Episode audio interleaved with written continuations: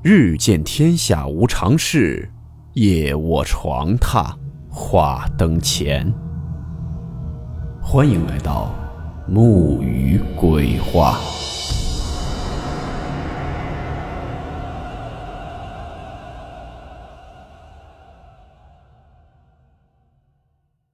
大家好，我是木鱼。今天的故事也是一位听友分享的他的奶奶当初的诡异经历。故事名称：走夜路。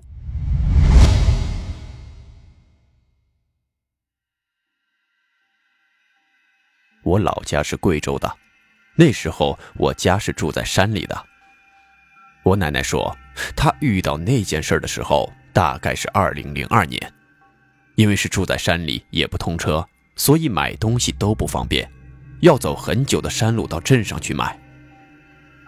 有一天，我奶奶出去买肉买米，那时候是用筐子挑着走回家的，一只筐子装肉，一只筐子装米。回去的时候已经是晚上八九点了，因为出去的时候是下午，回来的时候就有点晚了，天已经黑透了。奶奶就顶着一点微微的月光，能稍微看见点路。我奶奶以前是做计划生育的，经常要到镇上去开会。所以也经常会走夜路。那时候胆子也挺大的，就一个人走习惯了。在走回去的路两边种着稻田，会有水从稻田那里流出来，横流过路面，形成了一条小水沟。那水沟中间搭着一块石板，方便跨过去。就在奶奶快要走到一条小水沟那里的时候。离着还有十几米远的地方，就看到前面有一个穿着红色衣服、黑色裤子的女人走在前面。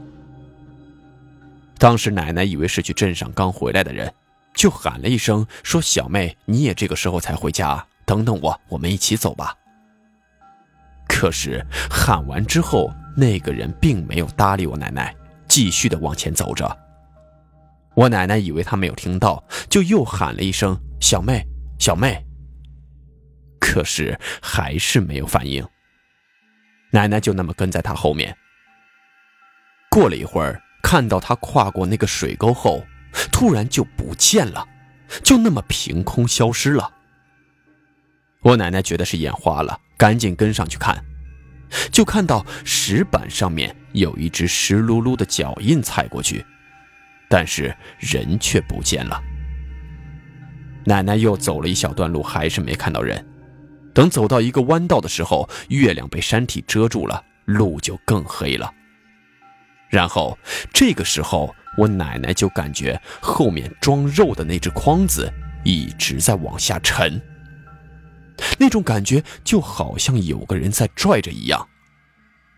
奶奶就抓起另外一只筐子里的米撒过去，然后装肉的那只筐子就变得正常了，扁担也平衡了。可没走几步，就又开始了，就像有一只无形的手一直在往下拉。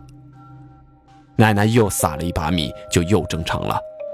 奶奶就把装肉的那只筐子换到了前面来。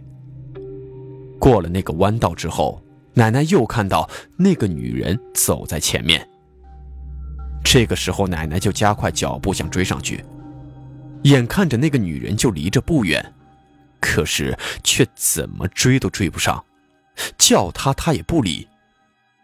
这个时候，奶奶就猜想，可能是遇到不干净的东西了，就没有再敢跟上去，坐在了路边，想着等那个女人走远了再走。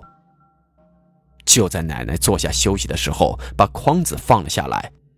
这个时候就发现，在那个筐子里面有一件红色的衣服。而且那个红色的衣服和刚才看到的那个女的衣服特别的像。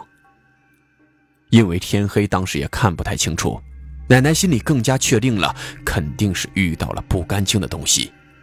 因为老人对这方面的事情多多少少还是相信的。而且筐子里本来明明只有肉和米的啊，然后就把那件衣服拿了出来，放在了路边。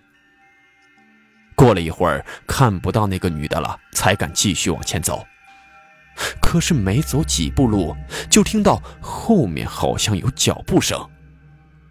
老人对这类事情也是有所了解，知道这时候是绝对不能回头的。因为有一种说法是，人身上有三把火，头顶和双肩各有一把火。一旦走夜路有奇怪的事情发生，听到有人叫你或者脚步声，绝对不能回头，因为一旦回头，肩上的火也就会跟着熄灭了。我奶奶就加快步子往前走。但是那个脚步声一直保持着固定的距离，我奶奶走得快，那个脚步声也快；走得慢，那个脚步声跟着也慢。当时奶奶心里特别害怕，基本上已经算是在小跑了。跑了一小段路后，那声音消失了。当时奶奶心里一直想着赶快到家，赶快到家。可是这个时候，又有一件奇怪的事情发生了。奶奶走了一段路之后，就感觉有些不对劲，因为心里害怕，走得非常快。按说以这么快的步子，早就应该走出了这条路了。这个时候，我奶奶突然看到前面十几米远的地方有一条小水沟。当时奶奶一个机灵，自己这是又回到原来的那个地方了。就是那条小水沟的后面十几米远的地方。奶奶心里明白，这是遇到鬼打墙了，又往前走了一段路，就更加确定了心里的想法。因为她看到，在前面不远处的路边，地上扔着一件红色的衣服，那里正是刚才奶奶坐下休息，发现红色衣服后随手扔掉的地方。奶奶心里就思索着这种情况该怎么处理，就想到有一种说法是，如果遇到鬼打墙，就闭上眼睛走，跟着你的直觉走。当然，前提是你知道并且熟悉路况，而且还听说遇到这种事情的时候，就破口大骂，骂各种难听的脏话，就有可能破解眼前的情况。也幸亏我奶奶经常走这条路，对路况也很熟悉。我奶奶就闭上眼睛往前走，边走嘴里还一边骂着。走了大概有三五分钟的时间，就感觉眼前有了一些亮光，我奶奶就睁开了眼。这个时候就看到爷爷在离我奶奶不远处拿着手电照着。奶奶说，当时看到爷爷，心一下就放松了，才发现腿都有点发软了，就叫着我爷爷的名字往我爷爷身边去。到了爷爷身边，却看到爷爷一脸严肃，而且还带着一丝惊恐。奶奶就问我爷爷怎么了，是不是看到一个红衣服的女的？爷爷摇了摇头，没有说话，拉着我奶奶就往家走。我奶奶感觉不对劲，也没有说话，就这样跟着我爷爷一路无话回了家。到家以后，我奶奶就问爷爷。你刚才来的时候，路上有没有看到有个红衣服的女人？爷爷说没看到啊，这么晚了哪儿还有人啊？我奶奶就跟爷爷说起了这件事儿。这个时候，我奶奶才想起来刚才爷爷的表情，就问他：“你刚才是怎么了？那个表情还怪吓人的。”我爷爷说：“红衣女人我没看到，但我看到了更奇怪的事儿。”当时我爷爷看这么晚了，我奶奶还没回来，担心路上出什么事儿，就出来准备迎一迎我奶奶。在走到那片稻田的时候，我爷爷说，当时就看到我奶奶一个人挑着筐子在那儿闭着眼睛原地踏步，而且边踏步嘴里还一边骂骂咧咧的。当时爷爷都呆住了，就喊了我奶奶两声，还没什么反应。就用手电一直在那晃我的奶奶。之后我奶奶才突然睁开了眼，然后就是刚才讲过的，爷爷就带着奶奶赶快回家了。爷爷说可能是奶奶太累了，出现了幻觉、癔症了。但我奶奶知道那是为了安慰她，不让她害怕。后来才听人说，那个地方前不久刚埋了一个生病去世不久的中年女人。也是因为听到了这个消息，我爷爷奶奶之后还专门到了那里烧了一些纸钱，也算是帮自己求个平安吧。好了，听友们之前有篇故事结尾，我提到过一位三天灵应院的明太道长。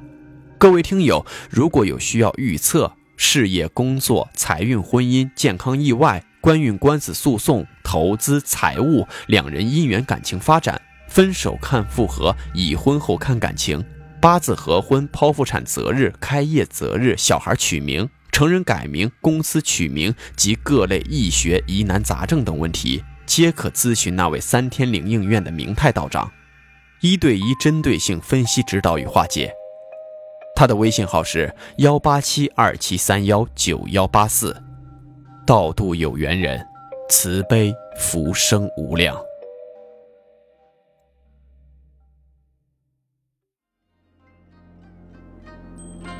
好了，我们今天的故事到此结束，祝你好梦，我们。明晚见。